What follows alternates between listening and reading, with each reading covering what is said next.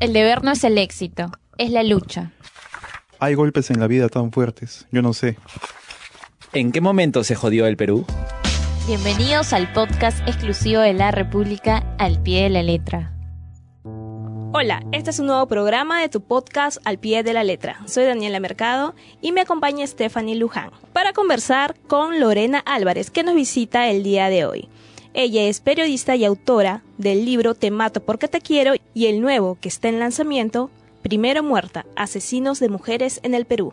Así es, en esta ocasión nos encontramos con Lorena que nos va a hablar sobre su nuevo libro Primero muerta, asesinos de mujeres en el Perú. Bueno, Lorena, cuéntanos por favor eh, cuál es la principal diferencia entre tu primer texto y el actual. Hola, gracias por la invitación. A ver, lo más importante es dejar en claro que no te mato porque te quiero y primero muerta, si bien hablan de violencia de género, no son ni precuela, ni secuela, ni son parientes de ninguna forma. No tienes que haber leído el primero para leer el segundo. Son libros absolutamente independientes, pero abordan la violencia de género desde ángulos distintos. En no te mato porque te quiero, yo abordé la violencia de género desde el sistema de justicia. Lo que pasa a una mujer cuando decide denunciar. Cómo el sistema está hecho para el agresor, para que desistas, para que te canses, cómo te maltrata. Y tenía un lado testimonial, porque me tocó a mí vivirlo. Y al darme cuenta cómo realmente era estar dentro del sistema, eh, es que conté esta historia e hice un trabajo también de investigación con otros relatos de otras mujeres que tenían el común denominador, ya sea que estuvieran vivas o muertas, que no habían encontrado justicia. Entonces, ese era el foco. Por eso era eh, No te mato porque te quiero, eh, mujeres víctimas de violencia en el país de la impunidad. A eso iba el primer texto. Este segundo texto aborda la violencia de género desde los feminicidas yo miro a los feminicidas. Yo podría definirlo como un thriller periodístico, donde más bien te cuento su vida y me meto en la mente criminal, en la mente criminal del feminicida. ¿Por qué? Porque quiero saber o quiero tratar de entender o que entremos todos a la reflexión si el feminicida nace o se hace. Y esa es la pregunta de fondo que abordo en el libro. Y a partir de seis perfiles, eh, de casos altamente sonados, altamente eh, cubiertos por toda la prensa nacional, algunos de manera internacional incluso, me hago varias preguntas. Eh, abordo desde la psicología, del psicoanálisis, de la teoría criminal, desde maneras de encontrar factores comunes a los asesinos, recreando su historia, haciendo mucho trabajo de campo y de investigación, recreando el expediente policial, superistajes psicológicos, psiquiátricos, para recopilando data que existe, porque en el fondo al final te das cuenta que muchos de estos feminicidios pudieron ser evitados. Entonces, ahí te das cuenta que si bien no estoy hablando del sistema de justicia, nuevamente, tangencialmente, es como que le tocas el hombro y le dices, oye, Yuhu, ¿cuándo vas a empezar a actuar, no? Nuevamente, a través de este libro, como dices, mencionas cómo el sistema judicial, el aparato estatal, revictimiza a una mujer que, ha sufrido ya violencia. Eh, más que tocar el tema de cómo el sistema de denuncia, el sistema de la obsolescencia del seguimiento a los casos, porque muchos de estos agresores tenían antecedentes conocidos. El asesino de Jimenita, por ejemplo, que es uno de los que narro en este libro, eh, jugaba pichanga con la policía de la comisaría, de donde termina siendo asesinada Jimenita, teniendo tres denuncias de violación. Tú buscabas su nombre en el sistema y salía, pero jugaba la pichanga con los policías. Entonces, ¿de qué me estás hablando? Ok, el fiscal no hizo su trabajo, el juez no hizo su trabajo. Ya, pero están jugando a la pichanga, ¿no? Por lo menos uno se entera a quién recibe en su casa. Y la comisaría, digamos, es la casa de los policías. Eh, en otros casos te das cuenta que el asesino de Andahuaylas, por ejemplo, de, estas dos niñas en Andahuaylas, que fue un caso de hace muy reciente, eh, era parte del servicio militar. Y se había inscrito al servicio militar diez días después de haber acabado su condena por haber violado a un niño de 9 años cuando él tenía 15. Entonces, ¿qué filtros hay en el ejército para cuando uno se ofrece? Pasaron 23 días y fue y violó durante 5 días a una niña, la mató, después secuestró a otra, la violó y la mató.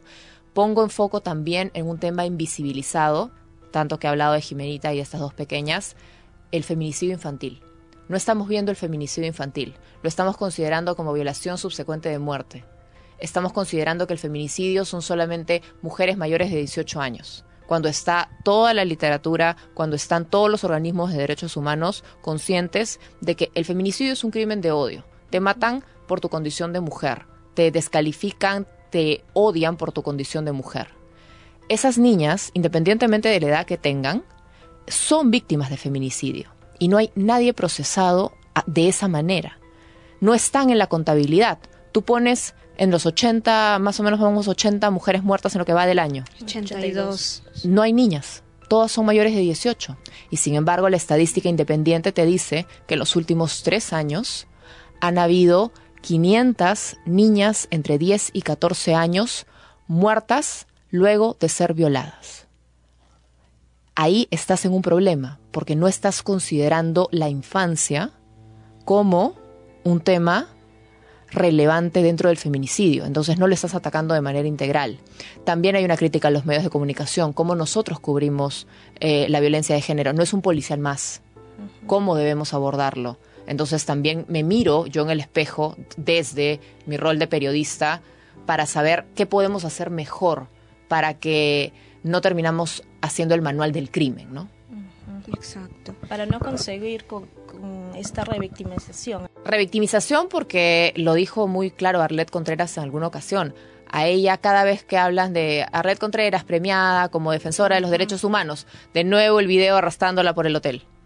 Y su vida es ella siendo arrastrada en el hotel de Ayacucho. No importa cuántos años pasen, no importa qué haga en su vida, no importa si el juicio acabe, cada vez que hables de ella, va a salir ese video. Va a salir ese video. Justo hablábamos de eso con Daniel a veces, de cómo los medios, como dices, o sea, convertimos a una mujer que ya fue víctima, que incluso puede estar muerta y aún sigues incidiendo ¿no? en, el, en el tema violento olvidándonos que esa mujer es una persona, ¿no? Que tuvo sueños, o sea, tuvo familias, La unas experiencias. En un dato más. Y esa es la principal crítica que yo tengo al contador de muertos. Además, es como que saca tu ticket. ¿Qué número de muertos te toca? Eres más importante si eres el muerto 50, el muerto 100, el muerto 3 no tanto, el muerto 1. Hasta incluso en la muerte, según qué número te toca, eres relevante, porque de pronto cuando sea la víctima 100, la víctima 100 y todos lo cubrirán y harán portadas. En cambio, la víctima 84, la víctima 85, no hemos cubierto 83 feminicidios, 82 feminicidios. No han salido 82 feminicidios en los medios de comunicación. ¿Dónde están todas esas mujeres, todas esas historias? Acabamos invisibilizándolas. Los números sirven para tomar políticas de Estado, para evidenciar realidades, pero no para contar historias. Y los periodistas tenemos que contar esa historia. ¿Quién fue esa mujer? Pero más importante de quién fue esa mujer es quién es ese asesino. Y es por eso que yo me meto en la, en la mente criminal, en la mente del asesino. ¿En qué momento falló la sociedad en no detectarlo? ¿Realmente fue un día, un exabrupto que planeas quemar a alguien dentro de un bus? Claro que no es un. O dejarla dentro de un cilindro que planificas el crimen al más mínimo detalle. O es que no te, es que realmente como sociedad no nos damos cuenta. No nos interesa en, en el colegio, en las evaluaciones que le hacemos a los chicos, estar atentos a machismo, a control de impulsos, a misóginos en las empresas, más que una evaluación del estrés. Alguna vez cuando hemos hecho, si se han pasado por esas evaluaciones que nos obliga el Ministerio de Trabajo de los exámenes laborales, el examen laboral jamás pregunta absolutamente nada sobre tu control de impulsos, habla de estrés, eh, tu postura ergonómica. Están preocupados en otras cosas. Entonces, todos son personas que trabajan con puestos altos, medianos o bajos, pero todos son personas que trabajan, que son independientes económicamente, que tienen o no antecedentes. Eh, yo creo que la sociedad al final, cuando hay una víctima, cuando hay una mujer muerta, la sociedad falló. Y por eso pongo el foco en los agresores, pongo el foco en los feminicidas, en esos que probablemente ya no puedas recuperar, porque tú lees estas historias que en algún momento son aterradoras. O sea, uno lee esto y piensa que está viendo ficción. Y aquí no hay ficción todo lo que está en este libro es 100% verdad. Por eso lo calificas como un thriller periodístico. tal cual. Es un thriller porque realmente te asusta. Yo escribía o cuando releía o cuando se lo pasaba a alguien para que revise el, el texto y asusta. Porque eh, como, por ejemplo, algún asesino se inspira en películas de horror o en antiguos asesinos en serie para repetir su modus operandi o cómo le manda cartas a asesinos en serie que están en Argentina o en Perú porque son sus ídolos. Y son cosas que no son visibles y que en este libro se hacen visibles acompañadas de estadística, acompañadas de información, acompañadas de números que sustentan esos datos, tratando de encontrar alguna propuesta, porque en el fondo, al final, tenemos que hablar de salud mental.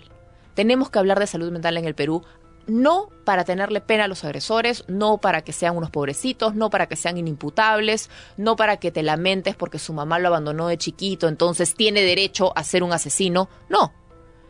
Pero, ¿qué no hizo la sociedad para contener finalmente a esa persona que necesitaba un acompañamiento al sufrir un abandono, por ejemplo? ¿Cómo se pudo recuperar esa persona o evitar que termine siendo un asesino? Porque no todos se convierten en asesinos. No, no todos los que los abandonan los padres se vuelven asesinos, se vuelven personas que no son útiles a la sociedad, al contrario, hay gente que ese abandono lo transforman en una fuente de inspiración para hacer el bien, Fortaleza, para, ¿no? pa- una fortaleza. Pero ¿qué herramientas tuvieron ellos que no tuvieron los otros?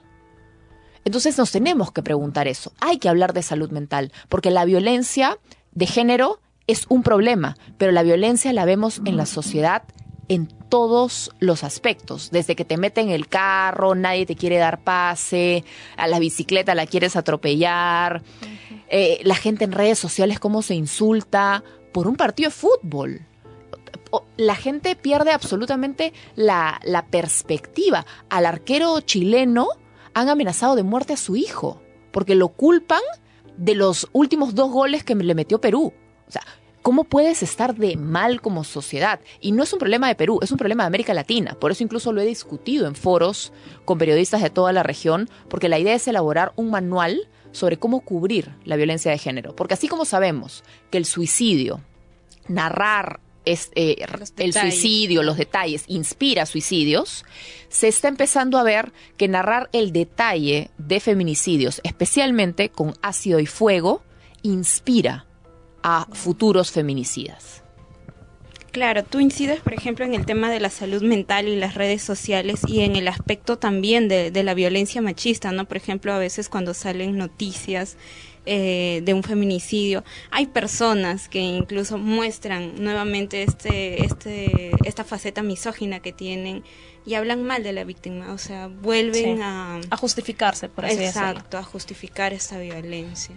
Ese es el punto. Por eso para mí lo importante es, más que hacer el énfasis en la víctima, en la foto de la víctima, en la cara de la víctima, es contarte la historia de él. Contarte la historia de quién es él. Porque a los que tenemos que mirar son a los agresores. Porque además tenemos que mirar otra cosa. Esos son casos altamente mediáticos. Que en buena parte ya tienen sanción. Uno está prófugo, que es el caso, el primer caso de Snyder Estela, que, perdón, este, el caso de, del asesino del cilindro, el asesino de Marisol, eh, que era parte del ejército peruano. Eh, ahí yo coloco su fotografía para que las personas que lean el libro incluso puedan colaborar con el sistema de recompensas y se le pueda ubicar, porque ¿qué está haciendo la policía al respecto? Nada. Eh, pero el año pasado tuvimos cerca de 150 feminicidios. Y el año pasado también tuvimos solo cuatro condenas. Entonces, ¿de qué estamos hablando? Jimenita fue víctima de un feminicidio. Lo calificaron como violación subsecuente de muerte. Le dieron cadena perpetua. Pero finalmente es un feminicidio. Ok, pero Jimenita es parte de las 530 víctimas de los últimos tres años. ¿Ha habido cadena perpetua para los otros 529? No. ¿Dónde está la justicia para las demás? Lorena, tú comentas eh, el tema de tu investigación multidisciplinar. eh, ¿Cómo sirve eso en el abordaje de la violencia machista? Tú comentas que entrevistas a especialistas. Coméntanos, por favor. Es un abordaje multidisciplinario porque me hago muchas preguntas, desde la antropología, desde la psicología, desde el psicoanálisis, desde la teoría criminal, desde el periodismo también, eh, desde el, el relato natural de historias, como hacemos los periodistas, contando y recreando hechos, pero creo que he tratado de ser lo más amplia posible, no dando yo un juicio de valor, sino más bien dejando que la gente lo lea, pero que también que la gente entienda ciertas diferencias. Cuando hablamos de acoso, por ejemplo, eh, a veces la gente confunde eh, la expareja que te persigue, que no te deja, ese si no eres mía no vas a ser de nadie, con el acosador que, por ejemplo, mató a Avi. Son diferentes, porque ellos nunca tuvieron una relación. No es lo mismo. El, el agresor de Avi, el asesino de Avi, sufría de erotomanía. Y eso es un fenómeno que se explica en el libro al detalle, de tal manera que sea muy claro, porque hay que entender, es acoso en ambos casos, pero es diferente, porque incluso el abordaje para protegerte del acosador, que es solo acosador, es decir, nunca ha tenido un vínculo contigo de pareja, es distinto. Hay abordajes distintos, hay preguntas que toca hacerse distintas. El, el acosador típico, ese que se obsesiona con gente que sale en televisión, ese es un fenómeno particular. No es el mismo que no te deja ir, que ahí sí está mucho más asociado al machismo, que está más asociado a, es- a esta sensación de propiedad, de pertenencia, de cómo me vas a dejar si tú eres mía y solo mía. En el otro hay una noción de, de casi fantasía, de ficción, una construcción de una relación en la mente, que no significa que sea inimputable, pero tiene otra construcción. Entonces hay que entender las diferencias, porque cada cosa tiene que atacarte. No es lo mismo el acoso del que te mata en el bus, del que del acoso mm, en la calle que te dice, oye, qué rica estás, mamacita. No es lo mismo. Entonces hay que empezar a entender. Hay un estudio que incorporo para, eh, en algunos momentos en el libro, eh, que trabaja la Universidad de Lima con el Instituto CIES, donde plantean, a partir de una investigación con más de 300 agresores en cárceles, cuatro tipos de agresores que más o menos han de- detectado. Porque no todo agresor, no todo machista llega a matar. No todos se convierten en feminicidas. ¿Cuáles son sus diferencias? ¿Qué, ¿Cuál es- su control de impulsos? Es distinto. No todos planifican el crimen. Otros actúan más por impulso. Esas diferencias que pueden sonar ya, finalmente la víctima está muerta, igual merece justicia, sí, pero es diferente, pues, porque lo puedes recuperar o no. Si está 10 años preso, ese hombre cuando salga, ¿vas a poder recuperarlo o simplemente va a volver a matar a otra mujer? Porque las penas tienen que ir en función a la posibilidad de la resocialización. Porque estás hablando de gente que mata a otra por su condición de ser mujer, donde hay un odio. ¿Tú puedes cambiar el odio de una persona? ¿O cómo lo cambias? ¿Cómo lo abordas? Se aborda en su historia de infancia, en algunos casos, la ausencia de la madre, la sobrepresencia de la madre también. Eh, lo que nos hace mirar no solamente el enfoque de género en las escuelas, sino mirar las familias. ¿De qué te sirve que vayas al colegio y te digan A si en tu casa ves B o, o careces de C? o involucrar más a las familias no en la lucha contra la violencia a la mujer porque Eso como es. dices eh, llegas a la escuela le hablas a los niños pero ellos llegan a casa y ven otra realidad, realidad ¿no? distinta. Sí, eso es un poco el- la idea, o sea, meterme en la mente del agresor, en su historia criminal, para tratar de, de buscar respuestas a la violencia de género. Creo que nos falta mucho. Eh, no pasa por sumar muertos, no pasa por... porque además no vas a reducir la cantidad de víctimas fatales mientras nu- tú no vayas a la prevención y a cambiar mentalidades. Y eso probablemente en esta generación mucho no vaya a cambiar, sino va más para la primera infancia. Entonces, ¿qué estamos haciendo en esa primera infancia realmente ahorita para empezar a generar cambios? Porque ya el que tiene 40, 50, eh, sobre los 35 años, ya es mucho más poco permeable al cambio. Sí, Es, es, más, es más duro, nos cuesta más asumir el cambio, pero los adolescentes hoy reaccionan distinto, te hablan distinto. Yo tengo un hermano que tiene 23 años, por ejemplo, y él, la manera en la que se relaciona con sus amigas de la universidad es diferente. Hay mucho más respeto, mucha más distancia, hay mucho más eh, conciencia de que no puedes hacerle una, brom- una broma supuesta, subida de tono a tu compañera, no puedes hablarle de su cuerpo, no puedes cosificarla. Él ya lo tiene interiorizado. Que no es algo que nos pasaba a nosotros cuando estudiábamos, cuando trabajábamos, que hemos escuchado. Todos en el trabajo nos han hecho alguna vez un comentario sobre nuestro escote, nuestra falda, nuestros tacos, si nos arreglamos, por qué, por qué estás tan guapa, por qué no sé qué, por qué el esto. Siempre ha habido una cosificación a la manera en que deberías arreglarte un poquito más, un poquito de maquillaje te caería bien, ¿no? Una normalización. ¿no? Exacto, de- una normalización. Entonces, eso va, va, va por ahí. Yo creo que este libro, además, he buscado que sea como el primero, muy fácil de leer.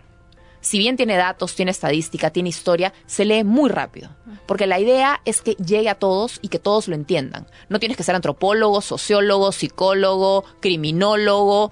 No, tienes que ser una persona que quiera y que le importe este país y que quiera disminuir los índices de violencia, que mire la cantidad de agresiones y de violencia que hay y que le dé vergüenza. Lorena, ¿cómo has recopilado esta información? ¿Has tenido tal vez alguna entrevista con familiares de estos feminicidas, con ellos mismos, o solamente data ya de la INPE, de todo?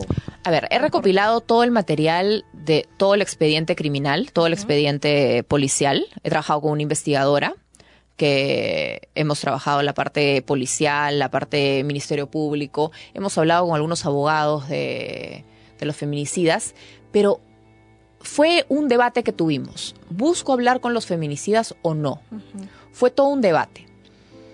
Primero que están en máxima seguridad en lugares alejados, pero más allá de eso, después consideré que no. Porque nuevamente voy ahí al tema de no hacerlos famosos. No es un mérito lo que han hecho. Claro.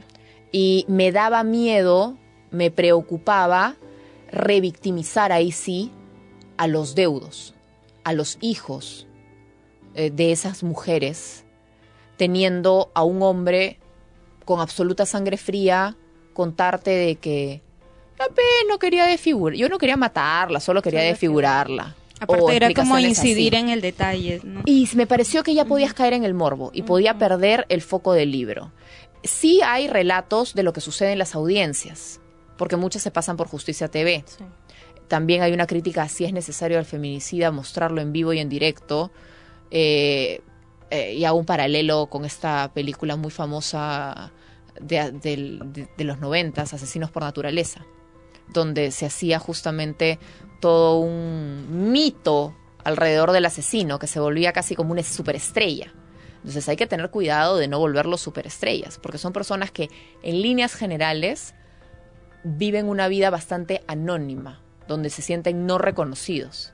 Y de pronto al matar, todos se saben su nombre, su foto está en todos lados, pones todo su Facebook, les das un reconocimiento tras el crimen. Entonces allí es donde, por eso yo opté por al final no buscar la entrevista. Quise respetar a las familias eh, escribiendo este libro también, a las familias de las víctimas, ¿no? Qué importante lo que menciona Lorena. Otra pregunta es sobre qué repercusiones tú esperas de este libro. Entendemos que este libro no solo está dirigido obviamente a las víctimas o potenciales víctimas de violencia, sino a todo tipo, ¿no? Posiblemente a los potenciales agresores tal vez, o a las familias, a las autoridades. ¿Qué esperas? Con No te mato con que te quiero, la verdad, No te mato porque te quiero, tuve una gran acogida, más allá de, de- de la venta del público, que agradezco muchísimo, eh, la de las autoridades. Incluso del mismo presidente de la República que reconoció mi libro, de los ministros, de la vicepresidenta Mercedes Arauz, que todos lo leyeron. Es más, la Comisión Wagner lo utilizó como uno de los insumos para la reforma del sistema de justicia, eh, a los planteamientos que yo hablaba sobre la revictimización, etcétera.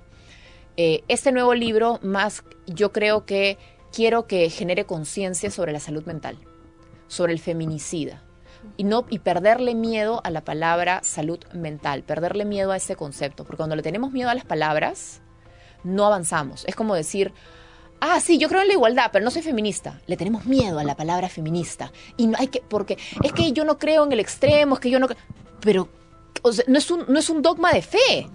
Tú puedes ser feminista a tu estilo, tú puedes ser feminista a tu estilo, no hay un solo estilo de ser feminista. Mientras tú creas en la equidad, de igualdad y oportunidades entre hombres y mujeres, eres feminista. Ya todos los otros matices, si te gusta el maquillaje, no te gusta, si marchas, si no marchas, si vas con tacos o no, este, si crees, si estás a favor del aborto o no, yo creo que ya todos esos son matices y libertades, porque no es una religión, no es un culto. Pero que eres feminista, eres feminista, pero le tenemos miedo a la palabra, porque dicen, ah, me van a decir que soy radical, me van a decir, tranquila, que vayan al diccionario, primero aprendan el significado. Lo mismo pasa ahora. Hablamos de salud mental y dicen, no, porque eso es hablar de impunidad, eso es hablar, esa es la estrategia que quieren usar los feminicidas para escaparse de la cárcel. No, no son loquitos, no. Tranquilo. Primero que una persona saludable no mata a otra. Algo tiene que tener en la mente trastocado. Que porque esté trastocado no merezca ir a la cárcel, no tiene nada que ver. Y si está trastocado, que él no distingue pues la realidad de la ficción, bueno, se va a una cárcel psiquiátrica, construyan cárceles psiquiátricas. Porque bueno, finalmente, si está desquiciado, que no distingue la realidad de la ficción, finalmente es un enfermo. Y un enfermo, pero es un peligro público. No lo vas a mandar a la calle. Porque eso pasa con todos los acosadores. No, es que pasa es que son esquizofrénicos. Ya un momentito, está bien que sea esquizofrénico, pero una cosa es que alguien se asegure de que haga su tratamiento. Y si no hace su tratamiento, un padre un apoderado, digamos, ¿no? Se hace responsable del tratamiento. Y si no, se va internado. Y lo internas. No es cuestión de que, ah, es loquito, no pasa nada.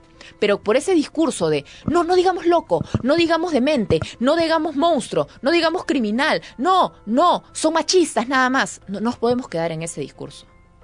No nos podemos quedar en un discurso cerrado. Tenemos que abrir el espectro porque no estamos reduciendo los índices. Entonces algo estamos haciendo mal o algo no estamos mirando. Y hay que mirar la salud mental. Porque el, hoy en día el acceso a la salud mental en el Perú es un lujo. Es un lujo en el sistema público porque faltan psiquiatras, no tenemos ni 200 creo a nivel nacional, psicólogos ni qué decir, y en el sistema privado también es otro lujo, porque anda busca qué seguro médico te incluye psicología. Ninguno. O sea, es como si te pusieras Botox, que vayas al psicólogo a tratarte la mente o a un psiquiatra. Yo que estoy medicada, yo que estoy con un neurólogo por estrés postraumático y trastorno de ansiedad generalizada. Yo tengo un seguro privado de salud. No me cubre nada de los medicamentos. Como si lo que yo tuviera fuera una cosa que yo decidí tener, que yo elegí, que me provoca. Yo me tengo que costear los medicamentos. Y todos los miles y millones de peruanos que no tienen para costearse medicamentos, que entre comer y comprarse el medicamento para la ansiedad, ¿qué se van a comprar? ¿Qué le van a dar de comer a sus hijos? Entonces tenemos que hablar de salud mental porque es un derecho humano que no estamos viendo. Exacto, en el Perú faltan esas políticas públicas, ¿no? En el tema de salud mental. Eh, Lorena, por favor, para cerrar el programa, eh, invita a nuestros oyentes a la presentación de tu libro. Claro que sí. Primero Muerta la voy a presentar además con el genial Hugo Ñopo, que es un investigador maravilloso, didáctico como nadie, que nos va a poner en perspectiva, creo, muchos aspectos interesantes de lo que es la violencia de género. Y es este viernes 19 de julio a las 7 de la noche en la sala Abraham Valdelomar. Yo debuto, yo abro la feria, así que hay que abrirla con suerte y los espero a todos a sala llena como fue con No te mato porque te quiero y me quedo firmando libros hasta que se acaben. La vez pasada cerré feria. Me quedé hasta las 11 de la noche, así que tranquilos nomás. Gracias, Gracias Lorena, por tu participación, explicación Sí. todo. Gracias. Estaremos ahí. Gracias, chicos. La República presentó el podcast Al pie de la letra. Síguenos en nuestras plataformas para disfrutar de más contenido.